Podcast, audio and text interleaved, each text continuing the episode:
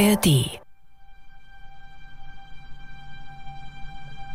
Es war uns klar, dass dieser Widerspruch an für sich unüberwindlich ist. Also es gab zwei Möglichkeiten. Entweder man organisiert sich und äh, protestiert oder man versucht eben aus diesem System rauszukommen. Ich bewundere die, die den Mut und äh, das Verantwortungsbewusstsein gehabt haben, sich zu engagieren und zu protestieren und was zu tun, die bewundere ich. Wir hatten diesen zweiten Weg gewählt, auch deshalb, weil wir geglaubt haben, dass wir uns dem Dienste des Systems auf diese Art und Weise entziehen wollten. Das äh, spielt das sicherlich mit einer Rolle. Aber man kann als Mensch nur eine gewisse Zeit in dieser Diktomie leben. Und das ist ja schwierig. Als ich weg bin, ich habe ja verstanden, dass ich nie wieder hierher kommen kann. Nie wieder. Ich gehe ja weg und ich werde das nie wieder sehen.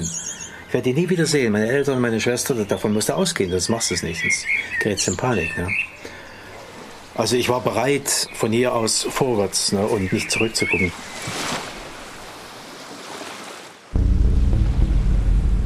Über die Ostsee ins Silicon Valley. Eine Republikflucht.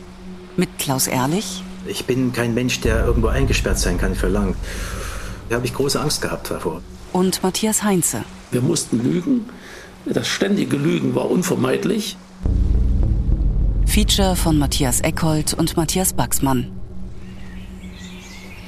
Der war plötzlich weg und die Zeit ist aber ganz konfus in meinem Kopf.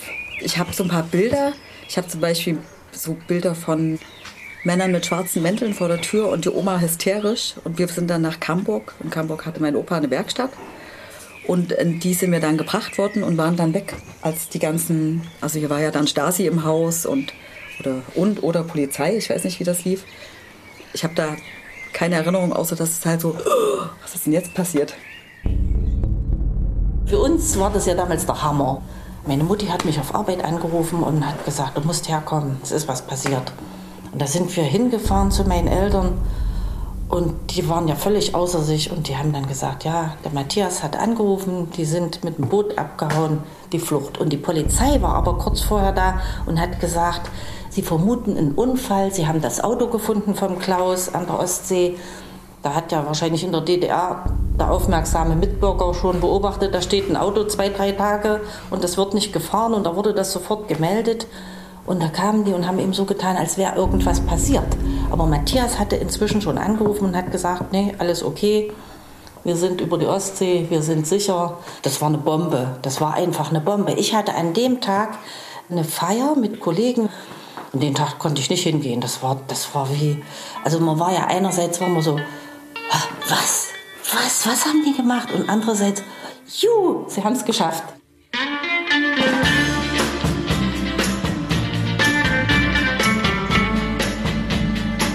One of the things that he talked about was his escape from East Germany at that point in time. Er erzählte über seine Flucht aus dem damaligen Ostdeutschland. Und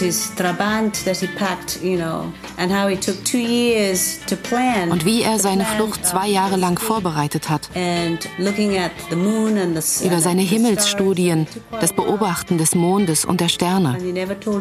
Klaus hat nicht einmal seinen Eltern etwas davon erzählt, weil er kein Risiko eingehen wollte, dass die DDR-Behörden davon etwas mitbekommen. And so he left the, his car at the beach and Er ließ seinen Trabant am Strand stehen und paddelte mit Matthias zusammen los. Das ist eine Geschichte vom Überleben.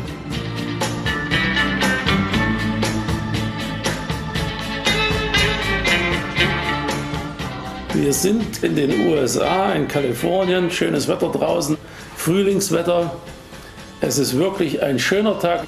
Ich bin bei meinem Klaus in seinem schönen Haus. Und äh, ja, ich erwarte, dass er jetzt bald einen Kaffee macht. Klaus, mach mal. Ortstermin bei Klaus. Er wohnt mit seiner sechsköpfigen Familie heute in San Ramon, 30 Meilen östlich von San Francisco. In den Suburbs, wo der gehobene Mittelstand lebt. Ein geräumiges Haus mit zwei Etagen. Drei Autos stehen in der Garage. Fabrikate aus Deutschland. Und im englischen Rasen steckt eine amerikanische Flagge. Klaus und ich, wir sind sehr umweltbewusst und ich bin im Bereich Solar tätig. Solarmodule und die ganze Technologie, die damit zusammenhängt. Wir haben ja auch hier im Silicon Valley, ne, ich war da auch persönlich mit involviert, mit dieser äh, ganzen Technologie, was Kommunikationstechnologien betrifft. Wi-Fi, Zigbee, Bluetooth, solche Sachen. Das ist, und das haben wir relativ zeitig erkannt, in welche Richtung das läuft. Also ich bin im Bereich Solar tätig und der Klaus, du bist jetzt... Ich bin bei Nokia. Wir machen natürlich keine Telefone hier. Wir machen Core Routers, also Deutsche Telekom, äh, British Telekom, also die kaufen unsere Routers. Ich bin da in der Produktsicherheit tätig. Mehr verraten Klaus und Matthias über ihre Arbeit nicht. Geheimhaltung ist oberste Angestelltenpflicht, denn die beiden Ingenieure aus Thüringen arbeiten im Silicon Valley im Süden der San Francisco Bay Area. Von hier aus wird der Takt des 21. Jahrhunderts geschlagen. Google, Apple, Facebook, Tesla. Sie sitzen in den Orten, die fast schon einen mythischen Klang haben. Cupertino, Mountain View, San Jose, Palo Alto. Im Silicon Valley herrscht Vollbeschäftigung, Top-Gehälter werden gezahlt. Wenn sich Matthias und Klaus treffen, kommen die Erinnerungen hoch. Sie verbindet ein gemeinsamer Ritt auf der Rasierklinge. 1976, da haben wir beide studiert, bei der Karl Zeiss Fachhochschule für Feinwerktechnik hieß das damals.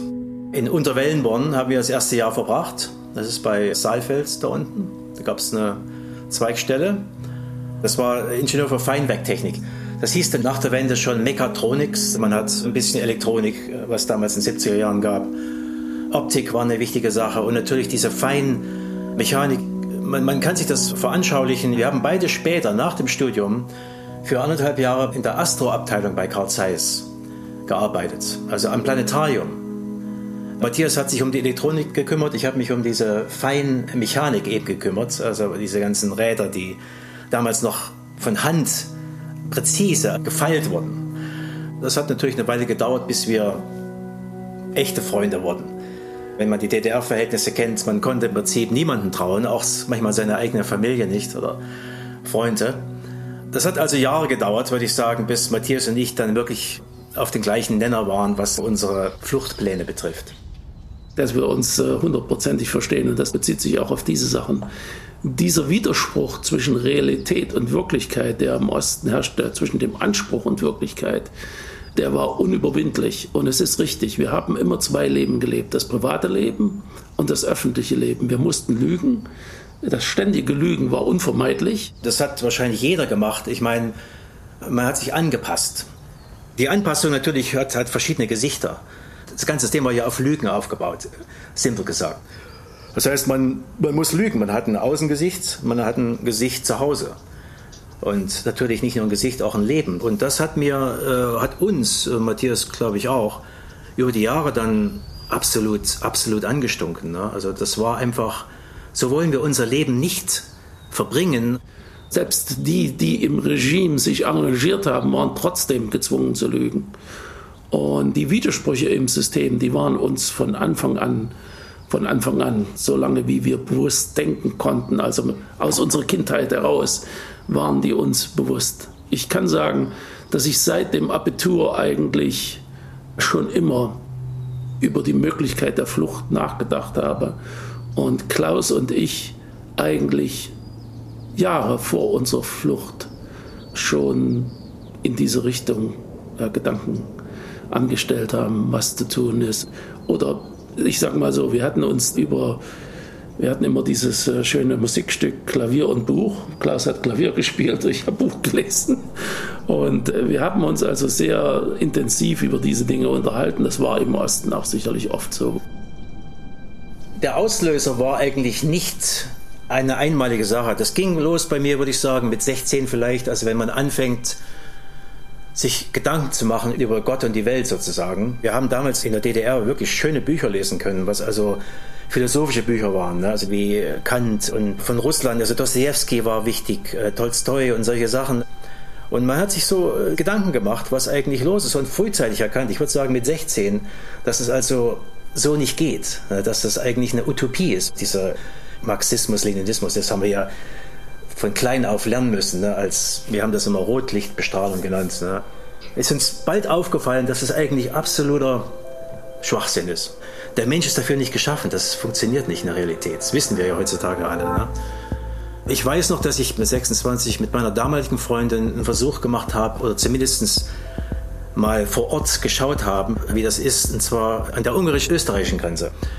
Ich bin da bis zum ersten Zaun gekommen, im Wald, südlich von Wien.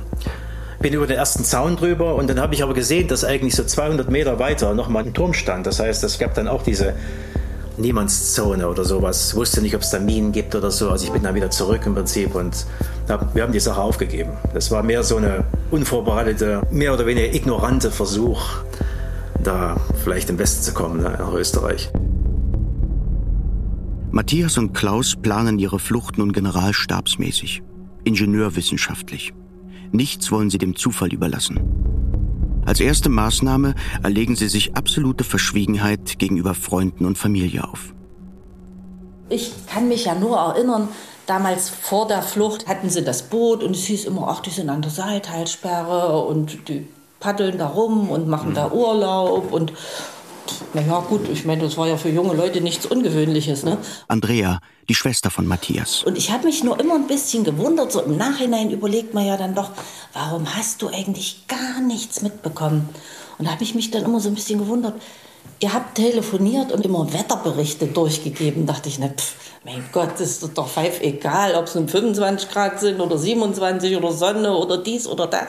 Und das hat man dann hinterher dann schon so ein bisschen zugeordnet und hat sich gedacht, aha, es ging nicht so sehr um das Wetter an der Saaltalsperre, sondern das waren irgendwelche anderen Meldungen. Oder dass der Matthias, der saß immer mit dem Atlas da. Aber der hat eben immer sich für sowas interessiert genau. und hat eben immer einen Atlas gehabt und da geguckt und sich für Länder interessiert. Aber im Nachhinein ist mir dann natürlich klar geworden, dass der Atlas und die ganzen Sachen, dass das schon einen tieferen Sinn hatte. Also es hat so zwei Jahre gedauert, um diese ganze Sache vorzubereiten. Da waren nicht nur physische Vorbereitungen, dieses Paddeln, wir haben natürlich das paar Mal trainiert. Schlimmer war natürlich dieser psychologische äh, Druck. Ne? Ich meine, man gibt alles auf, man verliert. Wir haben Freunde gehabt, ich habe Freundinnen gehabt, Eltern, Geschwister.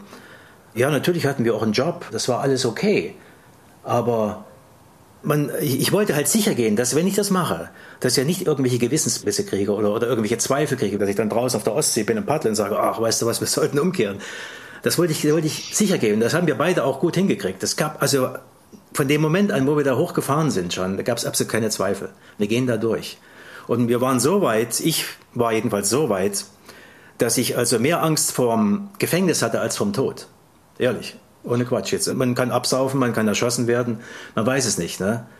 Aber da jetzt, was man so gehört hat von Gefängnissen in Pautzen und in Berlin, das war also für mich ein, ein Grauen. Ich bin kein Mensch, der irgendwo eingesperrt sein kann für lang.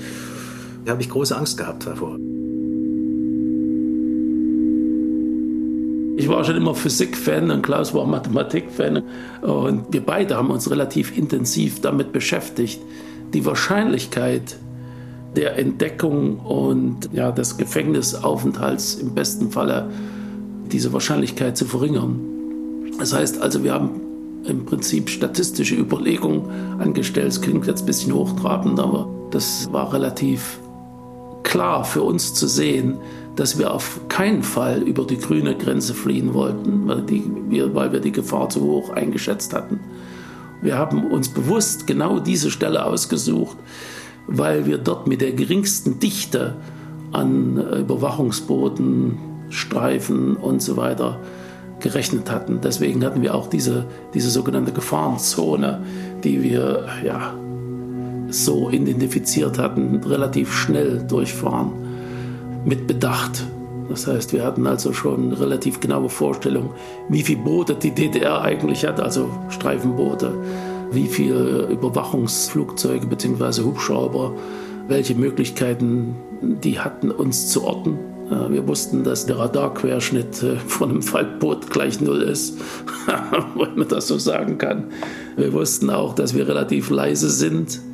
Wir sind also schon bedacht an die Sache rangegangen.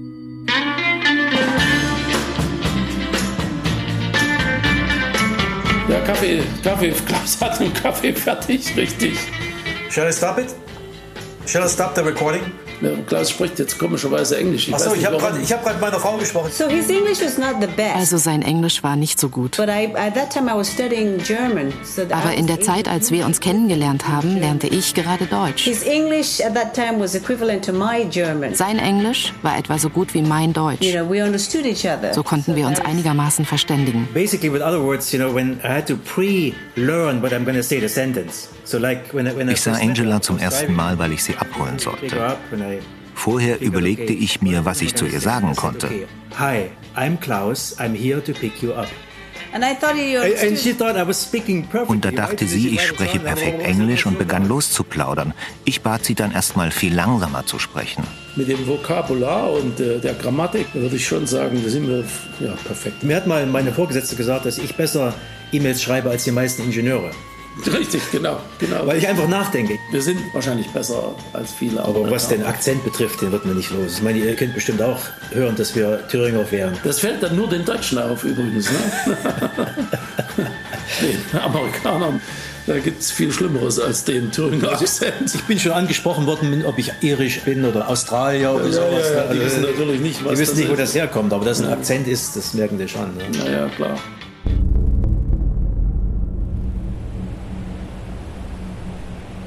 Im Sommer 1980 verbringen Klaus und Matthias ihren Jahresurlaub an der Ostsee. Er dient nicht der Regenerierung der eigenen Arbeitskraft, sondern der Vorortrecherche. Sie suchen einen günstigen Ablandeort. Der Wald um Zingst herum, am Ende der Darßer Halbinsel, scheint ihnen schließlich ideal. Hier wollen sie ein Jahr darauf im Schutz der Dunkelheit mit ihrem Paddelboot starten. Ich erinnere mich ganz genau an jede Einzelheit. Wir wussten genau, wo wir das starten. Wir wussten genau, wo es losgeht. Wir sind Zingst abgefahren, weil das eigentlich weniger logisch erschien, dort die Flucht anzutreten als irgendwo anders. Und wir waren bereit, mehr physische Anstrengungen auf uns zu nehmen im Austausch für geringere Wahrscheinlichkeit der Entdeckung. Ich weiß nicht, ob ihr wisst, wie das damals aussah an der Ostsee. Wir wussten, dass es diese Scheinwerfer gab, wir wussten, dass es Streifen gab. Und ja, man arbeitet einfach mit der Wahrscheinlichkeit ein bisschen. Na, es gab diese Türme. Genosse Krechlock steht als Grenzer auf der anderen Seite. Er macht im Dienste der Nationalen Volksarmee Jagd auf Republikflüchtlinge, die auf dem Seeweg das Paradies des Arbeiter- und Bauernstaates verlassen wollen. Mittlerweile ist Krechlock von den Folgen eines Schlaganfalls gezeichnet. Einer hat unten am Turm Wache geschoben, dass also unten sich keiner nähern konnte und der andere war oben. Nach ungefähr Stunde wurde gewechselt. Da waren die Schießscharten. Sie konnten oben gucken und konnten sie rausschießen. Und haben dann auch geschossen, weil es war ja so, wenn sie nicht geschossen haben, oder wenn sie geschlafen haben oder nicht gesehen haben und es haute einer ab, dann kriegen sie den sogenannten NVA Stasi-Knast in Schwed. Und da wurden sie eingesperrt.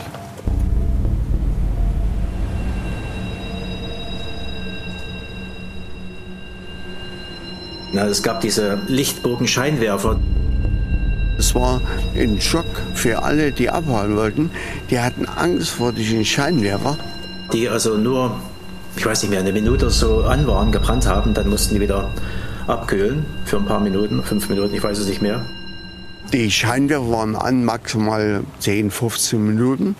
Und die Kühlung erfolgte eben dann, indem hinten der Scheinwerfer aufgemacht wurde und hat die Luft wieder den Scheinwerfer gekühlt. Wenn der Scheinwerfer um 23 Uhr anging, dann hieß es am nächsten Tag nicht 23 Uhr, war es 23.15 Uhr. Es konnte sich keiner auf eine Schalte der Scheinwerfer verlassen, weil jeden Tag wurden die Zeittabellen gewechselt.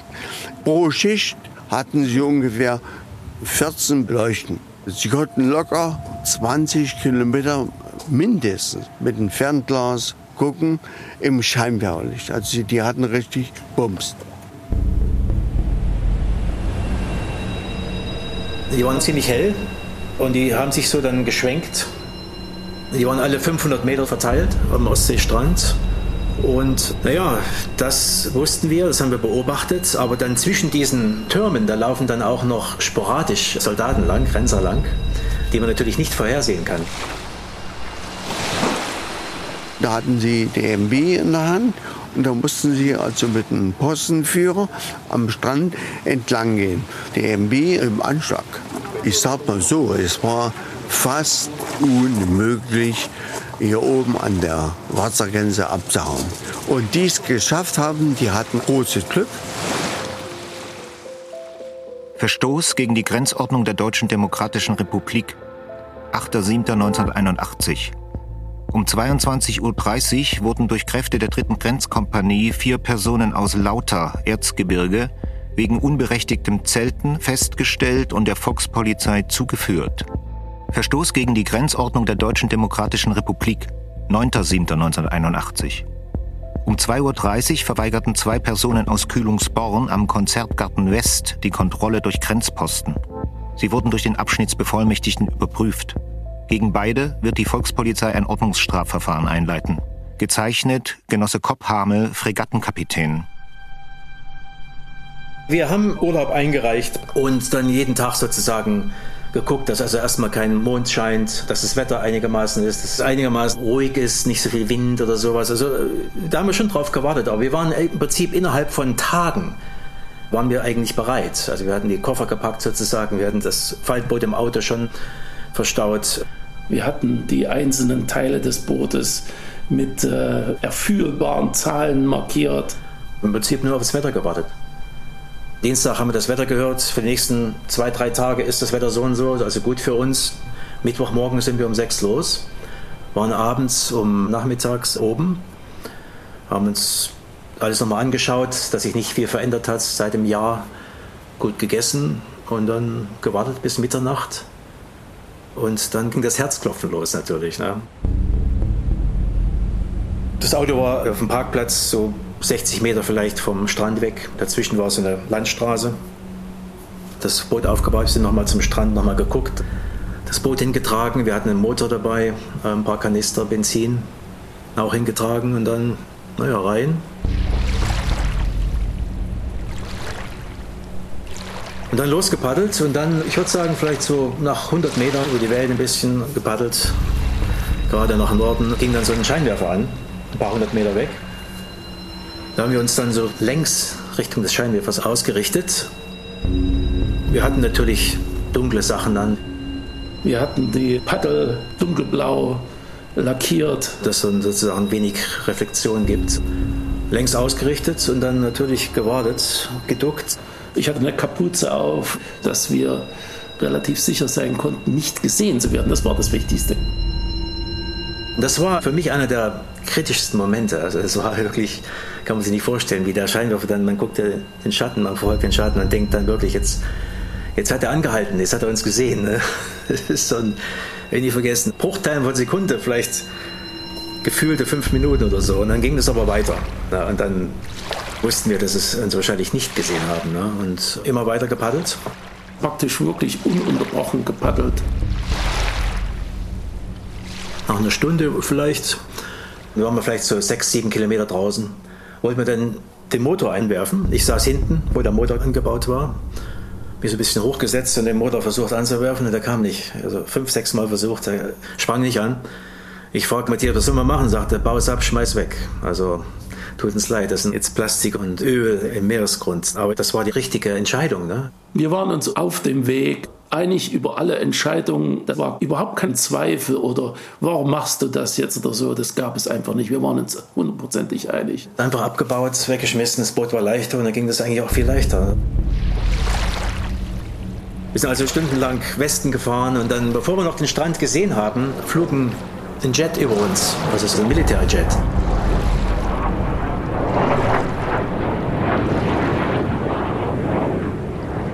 Und Matthias kannte sich gut aus mit Flugzeugen, mit Militärsachen. Er sagte, es ist ein Phantom. Das heißt also, ein Phantom, es kann kein Warschauer Pakt-Flugzeug sein, was hier rumfliegt. Das heißt, wir sind schon in westlichen Gewässern.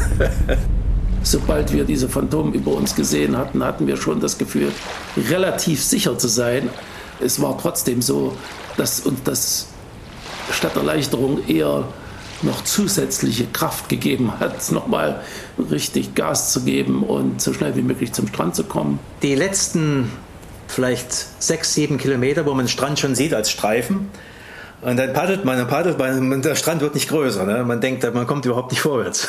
Das ist so ein, da ist man dann schon ein bisschen ungeduldig, ne? Äh, weil rein theoretisch kann immer noch schief gehen. Man kann aber noch geschnappt werden, man kann untergehen, was weiß ich. Also da ist man dann schon gefühlsmäßig ein bisschen ähm, ungeduldig. Wir hatten auch davon gehört, dass es Vorfälle gab, wo DDR Postenboote bis an den dänischen Strand gefahren sind und sich dort noch Flüchtlinge geholt haben. Es war schon relativ anspannend bis zu dem Moment, an dem wir dann wirklich angekommen sind, ausgestiegen, Foto gemacht und das erste Straßenschild gesehen haben. Fast 40 Jahre nach der Flucht sitzen Klaus und Matthias im Golden State. Die Erfolgsgesetze der Marktwirtschaft in sich, die kalifornische Sonne über sich. Während der Recherche tauchen in den Stasi-Archiven Unterlagen über ihre Flucht aus ihrem sozialistischen Vaterland auf. Bei Apple Pie und Kaffee sehen Klaus und Matthias die Berichte durch. Ich lese es jetzt zum ersten Mal. Das heißt vollendeter Grenzdurchbruch in Klammern Ergänzung zum RAP, Rapport 191-81. Laut Information VPKA Jena teilte H. am 10.07.81 um 13 Uhr telefonisch seinen Eltern mit, dass er sich in Hamburg aufhält. Aha. Ich erkläre mir es ganz einfach so, dass die nicht die geringste Idee hatten, dass wir überhaupt geflohen sind und nur durch die Überwachung meines Vaters Telefons davon erfahren hatten. Das ist die Konsequenz aus dieser Nachricht. Mhm. Ja, das war drei Tage oder zwei Tage nach unserer gelungenen Flucht. Das heißt, die haben eigentlich schon das Auto da oben, also mein ich hatte den Trabant Kombi benutzt, der auf meinen Vater angemeldet war, hatten das Auto aber schon gefunden. Das war ja dann schon seit zwei Tagen unbenutzt. Also ich nehme an, die haben dann schon gerätselt, was, was los ist. Ne? Also schon eine Vermutung gehabt. Die Ermittlungen durch die Einsatzgruppe der Organe ZW ergaben, H, also Heinze, und Ehrlich reisten in den Abendstunden des 7.7.81 mit dem genannten Pkw in Prero an und meldeten sich als Wochenendzelter auf dem Zeltplatz Prero. Danach wurde der Pkw am Fundort abgestellt und nicht mehr bewegt, das stimmt. Die Personen wurden nicht mehr gesehen. Die Ablandung erfolgte mit hoher Wahrscheinlichkeit in der Nacht vom 7. auf den 8.7. mittels Faltboot mit Außenbordmotor. Das stimmt hundertprozentig, ja. Mhm. ja. Mhm. Eine nochmals durchgeführte Suche am 10.07.81 von 18 bis 22 Uhr durch die dritten Züge und Kräfte des GST, gesamt 95 Genossen, das muss man sich mal vorstellen, ja, genau. führte nicht zum Auffinden des Ablandortes. Aha, das heißt, die wussten gar nicht genau, wo wir eigentlich und, sind. Und wenn man sich genau den Zeitverlauf anguckt, dann sieht man, mein Anruf an meine Eltern war am 10.07.13 ja. 13 Uhr und diese Aktion mit den 95 Soldaten hat um 18 Uhr an dem Tag stattgefunden. Das heißt also danach. Ja gut, die wollten wissen, wo wir los sind. Dass man da vielleicht irgendwie jemanden zur Verantwortung ziehen kann, der nicht aufgepasst hat. Ne? Viele der Soldaten werden sich gesagt haben, das nächste Mal mache ich es auch von ihr. also 95 Genossen, das ist eine ganze Armee. Ne? Meldung bis Chef Hauptstab und Information an die TT abgesetzt. Was auch immer das heißt. Ja. Weiter. Fund eines Pkw mit Gera Kennzeichen. Der Bezirk Gera, damals gab es ja kein Thüringen mehr, leider. Am 9.07.81, 21.40 Uhr, stellte die GS der 4. GK auf dem Parkplatz zwischen Zingst und Brero einen verlassenen Pkw Trabant mit Kennzeichen NB 9392 fest. Aha. Nach Informationen mit OZW wurde bekannt, dass die VP dieses Fahrzeug bereits um 18 Uhr aufgeklärt hatte. Was immer das heißt. Der Wagen wurde gegen 22 Uhr durch die VP geöffnet. Aha. Okay, so das war am 9.7. Das heißt, das ist schon ein Tag, nachdem wir in Dänemark waren. Also hier weiter im Text. Im PKW Kfz-Papiere, Zeltschein vom 7. bis 10.7. für Prero, Zelt, zwei Luftmatratzen, Decken, Verpackungssack für Faltboot leer. Kompasstasche leer, Teile eines Wartburg-Motors. Was? ja, also, okay. Naja. Die, okay, weiter. OZW-Maßnahmen der Prüfung übernommen. In den Morgenstunden weitere Aufklärung durch Kräfte des 4. GK im Seegebiet, Suche nach KMSR und Suche, HS. Suche durch KMSR Suche durch. und HS, also offensichtlich Schnellboote oder Postenboote. Die haben also insgesamt, kann man sagen, auch dadurch, dass die eben so viel Personal eingesetzt haben, haben die einen relativ hohen Aufwand betrieben, nochmal nachzusuchen. Ich weiß nicht, was die im Wasser dann gesucht haben, aber die sind auf jeden Fall mit Booten KMSR. Das müssen irgendwelche Boote gewesen sein, also Aufklärungsboote. Wahrscheinlich Schnellboote, irgend sowas. Interessant. Ich wusste nicht, dass sie so einen Aufwand betrieben haben. Ne? Also unsere Reaktion hier ist, dass dieser Aufwand, den die hier getrieben haben, außergewöhnlich ist. Mit 100 Mann und Hubschrauber und Schnellboot oder irgend sowas, das ist natürlich außerordentlich hoher Aufwand für ja, uns zwei. Ich weiß nicht, ob die sich im Klaren darüber waren, wie schnell wir eigentlich unterwegs sein könnten mit so einem Faltboot. Und es kann sein, dass die davon ausgegangen sind, naja, vielleicht haben die sich verirrt, vielleicht ist irgendwas kaputt gegangen, vielleicht schwimmen die noch irgendwo rum. Das wäre denen schon lieb gewesen, wenn die uns noch in irgendeiner Form Tot oder am Leben. Ne? tot oder am Leben gefunden hätten, klar. Nach unserer Flucht gab es unangenehme Besuche von der Stasi natürlich. Ne? Hausdurchsuchung. Also Hausdurchsuchung. Unsere Eltern hatten wirklich keine Ahnung, konnten die auch nichts Falsches sagen. Die konnten die die Wahrheit nicht sagen, aber auch nichts Falsches sagen. Ne? Auch Nachbarn wurden befragt. Speziell unsere Arbeit bei Zeiss, die haben also einen riesen Aufwand gemacht, haben wir gehört. Eine Versammlung von allen Belegschaften. Als ich dann am nächsten Tag auf Arbeit war, ich sag, mein Bruder ist in den Westen abgehauen.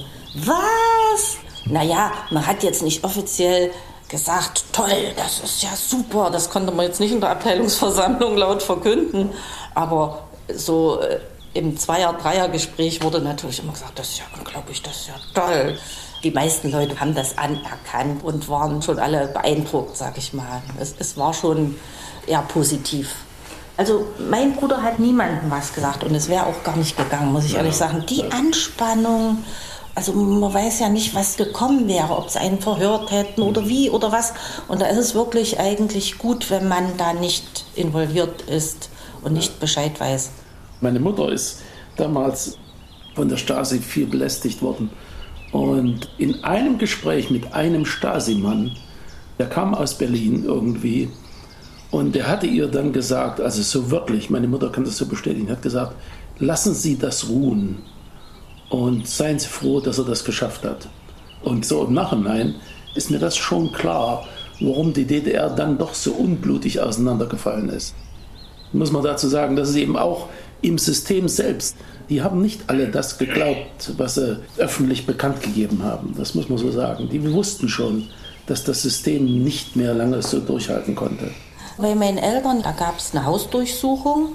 Pro forma sollten sie dann, glaube ich, schreiben, dass er enterbt wird. Das kann man zwar schreiben, aber das kann man ja dann auch wieder wegschmeißen. Aber es war jetzt nicht so, dass mein Vater auf Arbeit da jetzt Nachteile hatte oder ich, was vielleicht auch schon so ein bisschen mit der Zeit zusammenhing. Es gab ja doch schon eine Menge Ausreiseanträge.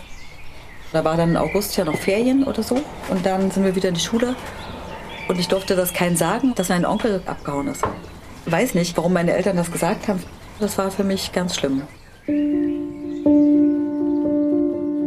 Die Mauer zwischen Ost- und Westdeutschland war von Ulbricht und Co. nicht nur als Repressalie gegen die eigene Bevölkerung gedacht, sondern ursprünglich auch als Schutz des Binnenarbeitsmarktes im östlichen Teil Deutschlands. Denn gut ausgebildete Fachkräfte wurden in der Bundesrepublik mit offenen Armen empfangen.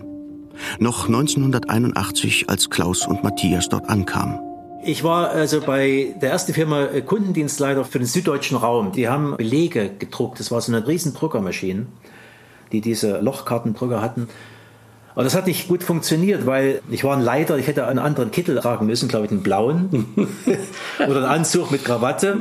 Und unten die Ingenieure, die waren in meinem Alter, die hatten weiße Kittel an. Und ich habe immer mit denen rumgehangen, weil ich wollte ja Freunde machen und gleich Interessen. Und das hat mir dann ein bisschen übel genommen, dass ich mit dem dann Berdu war. Und ich hm. habe dann im Prinzip den Job nicht so gut machen können. Hatte aber glücklicherweise dann einen Job bei Emerson Electric bekommen und da war ich dann auch Laborleiter für Kälteventile und Thermostate haben die gebaut, also für die Weißgütergeräte. Ne? Aber Matthias hat einen anderen Weg gegangen. Hm, ja, ich hatte bei Siemens Medical angefangen und musste mich dann auch schnell mit Englisch zurechtfinden. Ja, das war, das war, das war ein Problem. Das war ein Problem. Im Ausland war ich dann viel unterwegs. 1984 hatte ich dann eine Anzeige gelesen vom TÜV, TÜV Rheinland in den USA. Ich wollte besser Englisch lernen und ich wollte einfach mal sehen, USA und so. Da dachte ich mir, ich wollte nicht hier bleiben, natürlich, wie das eben so ist. Ich wollte einfach nur mal kurz drei Jahre hierher, dachte ich jedenfalls. Aber wir wissen ja, wie das ausgegangen ist, wie das Homberger Schießen. 30 draus geworden. Ne? genau, da habe ich eine Null vergessen. ja, so, und ich bin dann hierher gekommen und ja, dann hatte ich dich mal eingeladen hier, da warst mhm. du hier. Mhm. In New York hatte mich nicht so interessiert, da zu wohnen oder zu arbeiten. Ja, ja, es war. Aber als die dann nach San Francisco umzogen, dachte ich mir, ne, das hört sich schon ein bisschen besser an. Ne? ja. Und das ist auch dann so gewesen. Ich war dann hier und Matthias hat mich einfach mitgeschleppt beworben, ganz informell beworben. Ja, ja, das war wieder eine dieser Sachen, wo wir uns 100% ja, verstanden das, haben. Das war ganz unkompliziert. Ja. Und dann drei Monate später war ich dann auch hier eingestellt. So sind die beiden Republikflüchtlinge schließlich in den USA hängen geblieben. Beim Hassobjekt und Klassenfeind Nummer 1 der DDR. Ausgerechnet hier sind sie vor Anker gegangen, haben sich verliebt, geheiratet, Familien gegründet. Aber sind sie auch heimisch geworden? Oder gibt es nur diese eine Heimat, die 12.000 Kilometer weiter östlich liegt? Gemeint ist natürlich nicht die DDR, sondern Thüringen. Dieses Heimatgefühl, ja, das gibt's schon muss man sagen. Es gibt schon irgendwie. Ich meine, es liegt ja natürlich auch in uns drin, diese unsere ganze Lebensanschauung und alles. Ja. Ist ja eindeutig auch durch den Ort. Also vom Herzen her sind wir Deutscher, ne? vom Herzen. Er ist sehr konservativ in seiner Sicht auf die Heimat. Er ist kein richtiger Amerikaner. Seine ganze Art ist sehr deutsch. Er toleriert zwar eine Menge Dinge, die er nicht gewohnt ist, sehr viele kulturelle Unterschiede zum Beispiel, aber seine Mentalität ist schon sehr deutsch. Ja, Heimweh für Bratwurst zum Beispiel.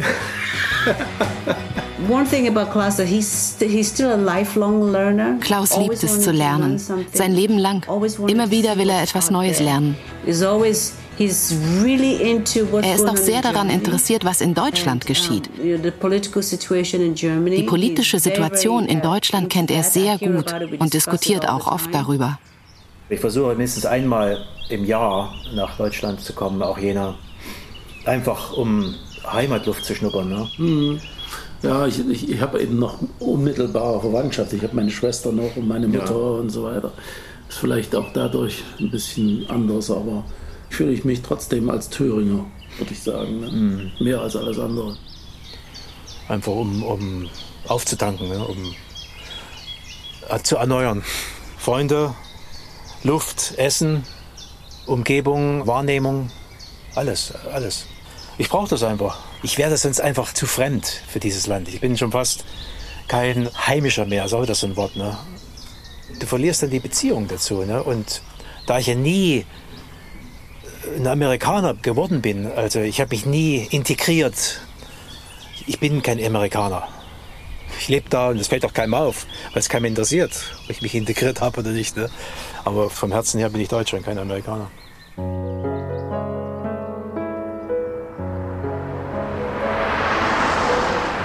In Jena unterwegs mit Klaus. Erinnerungen kommen hoch und er fährt noch immer wie ein Einheimischer durch die Straßen der Stadt.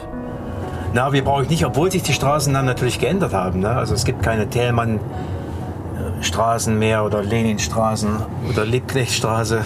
Aber ähm, ich kenne mich schon zurecht. Aber ich muss ehrlich sagen, Jena ist eine autounfreundliche Stadt geworden. Oder war es vielleicht schon immer? Das heißt, es ist nicht so einfach. Äh, überall lange Ampelphasen, Rotphasen in den USA. Das sind alles Freeways. Aber natürlich ist der Verkehr schlecht, weil es einfach zu viele Leute gibt. Es gibt mittlerweile ähm, was man sagt, man sagt Vollbeschäftigung in der Bay Area, im Silicon Valley. Das heißt also, es sind auch mangels an vernünftigen öffentlichen Verkehrsmitteln muss halt jeder Auto fahren. Und zwischen, würde ich sagen, 6 Uhr morgens und Mitternacht ist schlechtes Fahren. Stop and go. Also ich würde sagen, müssen wir auf die 4? Nee, das ist die, die Autobahn. Während des Studiums bin ich dreimal von Stasi-Leuten angesprochen worden, also aus dem Unterricht rausgeholt worden, im, im Lader, netter Mensch, gleich du angeboten und sind wir irgendwo da hochgefahren nach Cottbus, also irgendwo am Feld stehen geblieben. Wahrscheinlich hat er es mitgeschnitten, unser Gespräch, weiß ich nicht. Und dann so gefragt, ja Klaus, mein Freund Wolfgang war im Westen schon, ne? Seit 77. Äh, der Norbert Weins, ein anderer Freund, also viele Freunde von mir damals, die waren schon im Westen aus verschiedenen Gründen. Biermann-Affäre, andere sind abgehauen.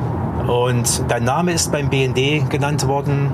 Das heißt, wir müssen dich beschützen. Da weiß ja nicht, was, da, was die mit dir vorhaben. Ne? Also wir beschützen dich. Ich würde sagen, wir treffen uns alle zwei, drei Wochen, tauschen Neuigkeiten aus. Ich sag dir Neues, du sagst mir Neues. Das war eine Anwerbung der Stadtsicherheit. Ich sollte spitzeln, wenn ich dann irgendwelche Briefe kriege von denen oder was weiß ich. Ich war mitten im Studium. Ich habe mich dann rausgeredet mit kirchlicher, christlicher, religiöser Erziehung.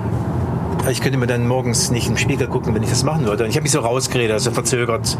Wir werden natürlich an dir bleiben müssen und bla bla bla. Und beim nächsten Treffen dann das gleiche wieder. Und dein Studium ist in Gefahr. Genießt dir dieses sozialistisches, freies Studium wir erwarten natürlich auch eine Gegenleistung von dir. Ne? Und unter dem Kontext immer, dass sie dich, mich ja beschützen vom BND oder was weiß ich.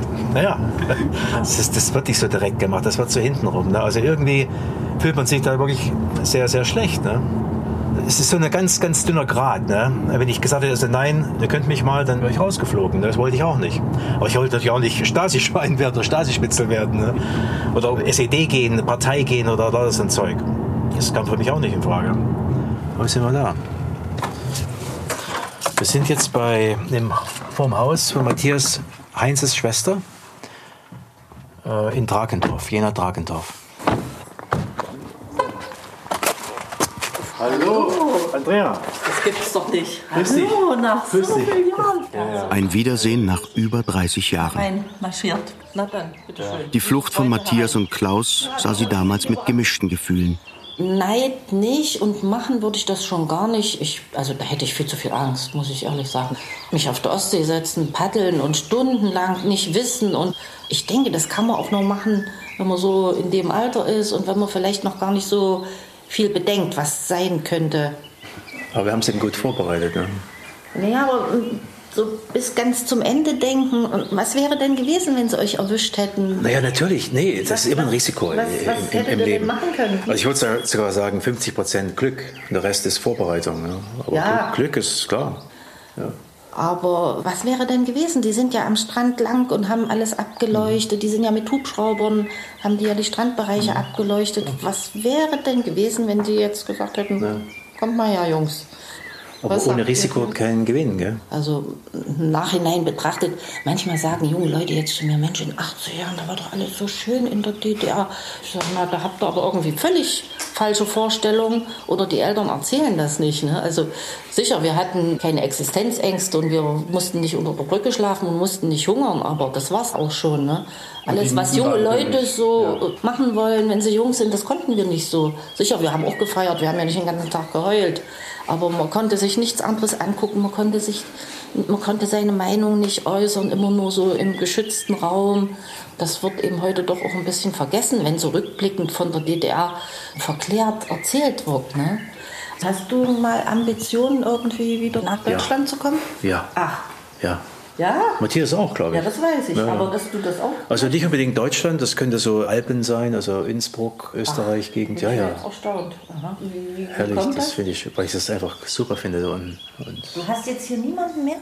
ja, meine Nichten, Die nicht. die beiden Nichten. Also eine Nichte, die andere lebt in Berlin. Und die Jüngere, die wohnt jetzt hier in dem Haus, wo ich aufgewachsen bin. Ach so, das ist noch im Familienbesitz. Schön. Ja.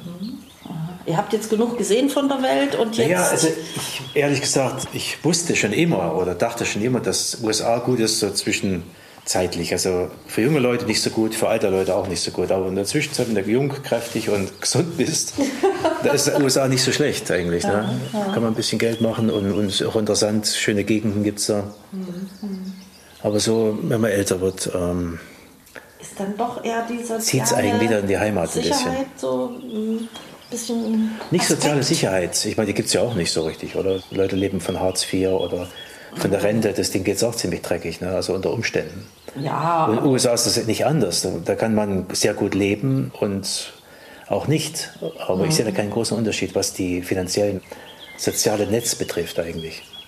Aber warum dann zurück hier in Europa? In so Ja, das ist die Heimat. Hm. Ganz einfach. Wir sind vom Herzen, Matthias auch, immer noch Teu- Deutsche eigentlich. Ne? Spaziergang durch Jena. Vorbei an der Stadtkirche St. Michael aus dem 12. Jahrhundert. Auch an der Kirche St. Johannes Baptist verweilt Klaus. Mit ihrem Bau wurde im 9. Jahrhundert begonnen. Wenn ich hier bin, versuche ich immer irgendwie auch eine Burg zu sehen oder eine Kirche oder den Dom in Magdeburg zum Beispiel, wo wir neulich waren. Ich überlege mir halt, da und da war ich noch nicht und dann versuche ich das mit einzunehmen, einfach um Geschichte zu atmen. Vielleicht. USA, wenn da was 50 Jahre alt ist oder 100 Jahre, da ist das, ist das eben alt. Ne? Dann aber zieht ein unverwechselbarer Geruch seine Aufmerksamkeit auf sich. Na, Bratwurst vom Grillteufel. Man sagt, es sind die besten Bratwürste in der Welt. Ich habe selten, selten bessere gegessen. Das ist immer wieder was Feines. Meine, wenn man im Ausland lebt, dann weiß man solche Nebensächlichkeiten zu zu schätzen. Eher so, als wenn man ständig hier vorbeigeht. Ne? Ein richtiger Bratwurst isst man auf der Hand, nicht auf dem Teller. Ich koche auch. Ich meine, ich mache Weihnachten eine Gans, Thüringer Gans. Essen alle mit. Die ist am schnellsten weg. Ich mache meistens eine Gans und einen Truthahn, also eine Turkey. Der Turkey, der ist dann noch ein bisschen länger da, aber die Gans ist weg.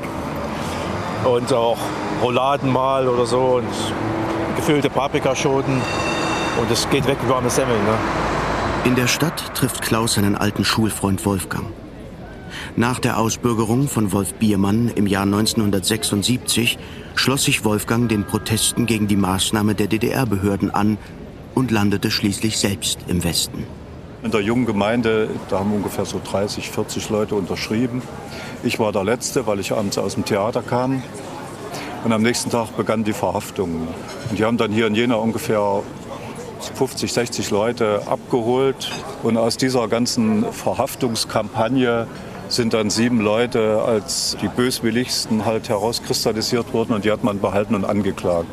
Also wir wurden freigekauft dann aus der Untersuchungshaft und gingen dann im September 77 nach West-Berlin. Ahnung, was der Preis war? 50 bis 120.000, je nach Bildungsgrad. Ich war Prolet 50.000. 50.000 war wert. Ich bin in Heidenheim gelandet, also in der Ostalb.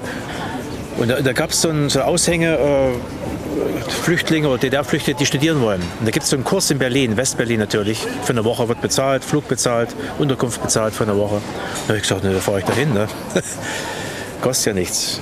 Mich weitergebildet. Und da habe ich ihn angerufen und sage, hey, äh, ich bin jetzt hier und so haben wir uns getroffen. Nach ein paar Jahren in West-Berlin habe ich mich an die Stirn gefasst und gesagt, oh Gott, wie konntest du dich dein ganzes Leben lang mit der DDR rumärgern? Es gibt ja noch äh, schönere Lebensperspektiven und so. Und da war ich natürlich froh, dass jemand es geschafft hat, im Westen zu sein, den ich kenne, ist ja klar. Ich wohnte damals in einer Formation von ehemaligen Jenern in Berlin. Das waren 30, 40, 50 Leute oder so. Alle paar Monate kam einer angekleckert, ob im Kofferraum oder per Ausreiseantrag.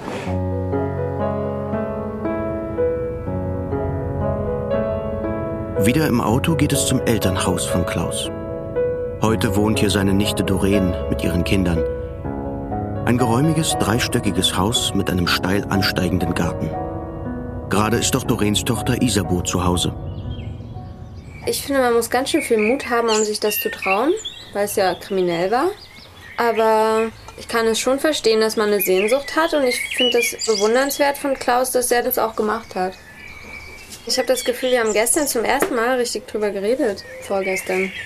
Vorher habe ich mir das immer so vorgestellt, dass Klaus über die Mauer geklettert ist, zur Ostsee gefahren und dann auf eine Insel geschwommen und von da aus nach California geflogen.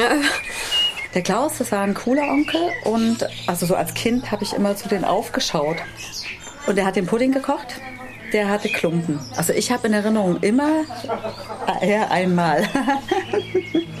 Und du hattest diese coolen Möbel. Das fand ich auch. Du hast sehr unkonventionell gelebt. Naja, selber gemachte ja, Möbel waren das eigentlich. Genau, selber gemachte Möbel, die ich dann auch immer behalten habe, all die Jahre. Ich bin auch immer so ein Fan von California und denke mal, ach, mein Onkel hat es geschafft, wohnt in California, genau. Aber ähm, da gibt es ja natürlich auch schlechte Seiten dran. Ich hatte eine gute Kindheit gehabt. Ne? Wir haben einen Garten, das war ja alles voll mit Salat und, und, und was Sachen, die du essen konntest. Ne? Hat an nichts gefehlt. Also ich fand es jetzt auch nicht so schlimm, dass ich in wusste im Staatsbürgerkundeunterricht, wie ich die Fragen beantworten muss und es war mir egal. Also das war, das heißt egal, aber als 13-Jährige war das so ein blödes Fach und der Vater hat gesagt, dreh, dreh die Frage zweimal rum, setz nimm das Fragewort weg mhm. und erzähl das und dann hast du die Antwort und das hat immer gepasst. Mhm. es gab so Methoden. Es gab Methoden. Mom, hattest du denn jemals das Bedürfnis, wie Onkel Klaus die DDR zu verlassen? Bis 14 habe ich gar nicht weiter darüber nachgedacht und war glücklich mit allem, wie es so war. Du hattest nicht mal Gedanken daran? nicht in dem Alter. Ich habe da einmal drüber nachgedacht und dann war die Wende. Dass sie jetzt zurückgucken kann, ist ein Privileg, ist ein zusätzliches Geschenk.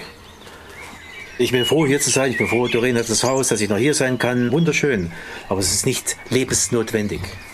Es ist ein added benefit.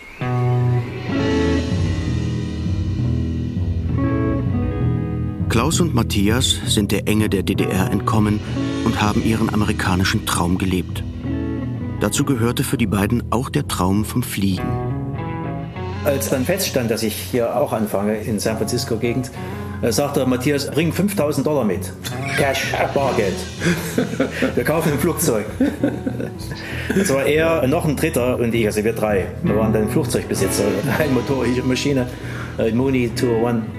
201. Da haben wir das Ding gekauft. Ne? Und ich bin dann sozusagen ins kalte Wasser gesprungen. Ich, äh, keine Ahnung, ich hätte mir nie vorstellen können, mal Pilot zu werden.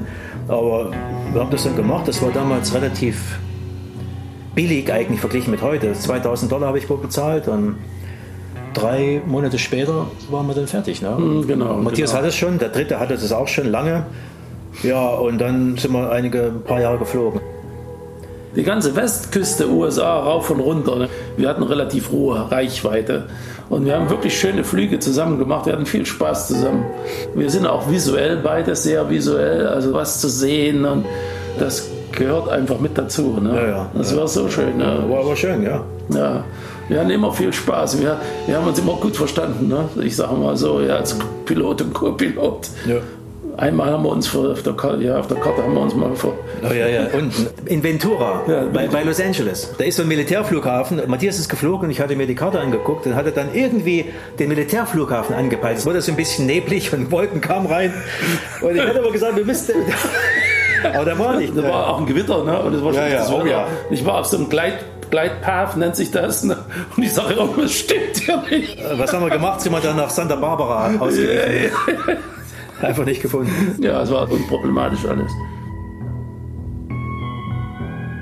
Im Silicon Valley hat man, wie vielleicht an kaum einem anderen Ort in den USA, das Gefühl, im Land der unbegrenzten Möglichkeiten zu leben. Immer wieder gründen sich Start-ups, die durch neue Arten von Computernetzwerken, durch künstliche Intelligenz und selbstlernende Algorithmen unsere Welt verändern. Matthias und Klaus arbeiten täglich in dieser weltweit einzigartigen Ideenschmiede wahrscheinlich ist es auch so, es ist eben schönes Wetter hier. Deswegen wollen viele Leute hier wohnen. Es Gibt ja auch genügend Deutsche hier und auch Inder und was weiß ich nicht alles. Alle wollen sie hierher, weil es hier doch recht angenehm zu leben ist, muss man einfach so sagen. Es gibt schon dieses Silicon Valley Spirit, das kann man schon sagen. Ja, das Investmentklima ist ganz anders hier, glaube ich, als in Deutschland. Ein großen Unterschied, glaube ich, ist, in den USA kann man auch mal einen Fehler machen. Mit anderen Worten, man kann auch mal pleite sein und trotzdem, das ist eben hier oft so. Die Firmen gehen pleite, aber dadurch verliert keiner an Ansehen, wenn er mal eine Pleite mitgemacht hat. Ja. Es gibt dann immer wieder was Neues. Und der Optimismus, das ist schon etwas, was das Silicon Valley auszeichnet. Optimismus ist eigentlich das richtige Wort. Ja. Und es ist mit Sicherheit weniger bürokratisch als jetzt in Deutschland. Wenn ich daran denke, was es hier für private Firmen gibt, also sogenannte Contractors. Das kann hier im Prinzip jeder machen, solange er Kunden hat und sich nicht mit dem Gesetz im mhm. Konflikt steht oder so. In Deutschland mhm. braucht man da bestimmte Ausbildung und mhm. bestimmte Lehrgänge und was weiß ich nicht alles. Mhm. Eine Firma zu gründen ist ganz einfach. Natürlich, wie Matthias sagt, kann man auch pleite gehen, leichter, ne? weil man eben nicht unbedingt diese ganzen akademischen Sachen mhm. mitgemacht hat. Aber das ist gut so. Ne? Ideen können schnell zu was werden. Ne? Ja, man wird dadurch nicht stigmatisiert hier. Das ist eher wie so eine Art auf die Schulter klopfen. Was, Sie sind schon pleite gegangen, wunderbar. Ja, dann wissen Sie ja, wie das läuft. Ja. In Deutschland würde man dann ja. das vielleicht ein bisschen anders sehen. Mittlerweile haben Klaus und Matthias mehr Zeit außerhalb der Heimat verbracht als innerhalb. Wenn sie sich an einem Sonntag treffen und gemeinsam zurückschauen, gibt es nichts zu bereuen. Ich habe eben gedacht und denke heute noch, dass man im Prinzip die Geschichte nicht verändern kann. Das ist wie eine Evolution. Das geht vonstatten, aber eben nicht unbedingt durch Einzelne. Und ich bin einfach aus egoistischen Gründen gesagt, äh, ich gehe da jetzt einfach weg. Ich lasse mich scheiden von diesem Staat und gehe in den Westen, um da mein, ja, mein Glück zu finden. Im Notfall hätten wir bis Schweden durchgepaddelt, da bin ich ganz sicher. Ja, wir waren ausgesprochen fit. Ja. One, two, three, uh.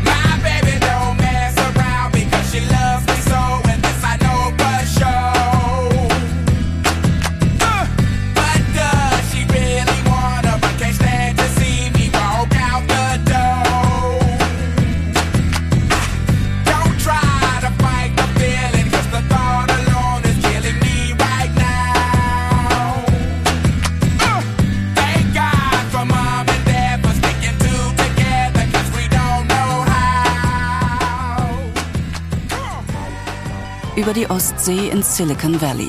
Eine Republikflucht. Feature von Matthias Eckhold und Matthias Baxmann. Es sprachen Xenia Lacher, Stefan Karnis und Ellen Schweder. Im Originalton hörten sie Klaus und Angela Ehrlich, Matthias Heinze, Doreen und Isabo Urban, Andrea Hoffmann, Andreas Krechlock und Wolfgang Kinkeldey. Redaktion Ulf Köhler. Ton André Lühr. Schnitt Hans-Peter Runert. Regieassistenz Matthias Seimer. Regie Nikolai von Koslowski. Produktion Mitteldeutscher Rundfunk 2019. In der ARD Audiothek finden Sie noch viele weitere Features, zum Beispiel aus den Rubriken Zeitgeschichte, Politik oder Kunst. Stöbern Sie doch einfach mal durch.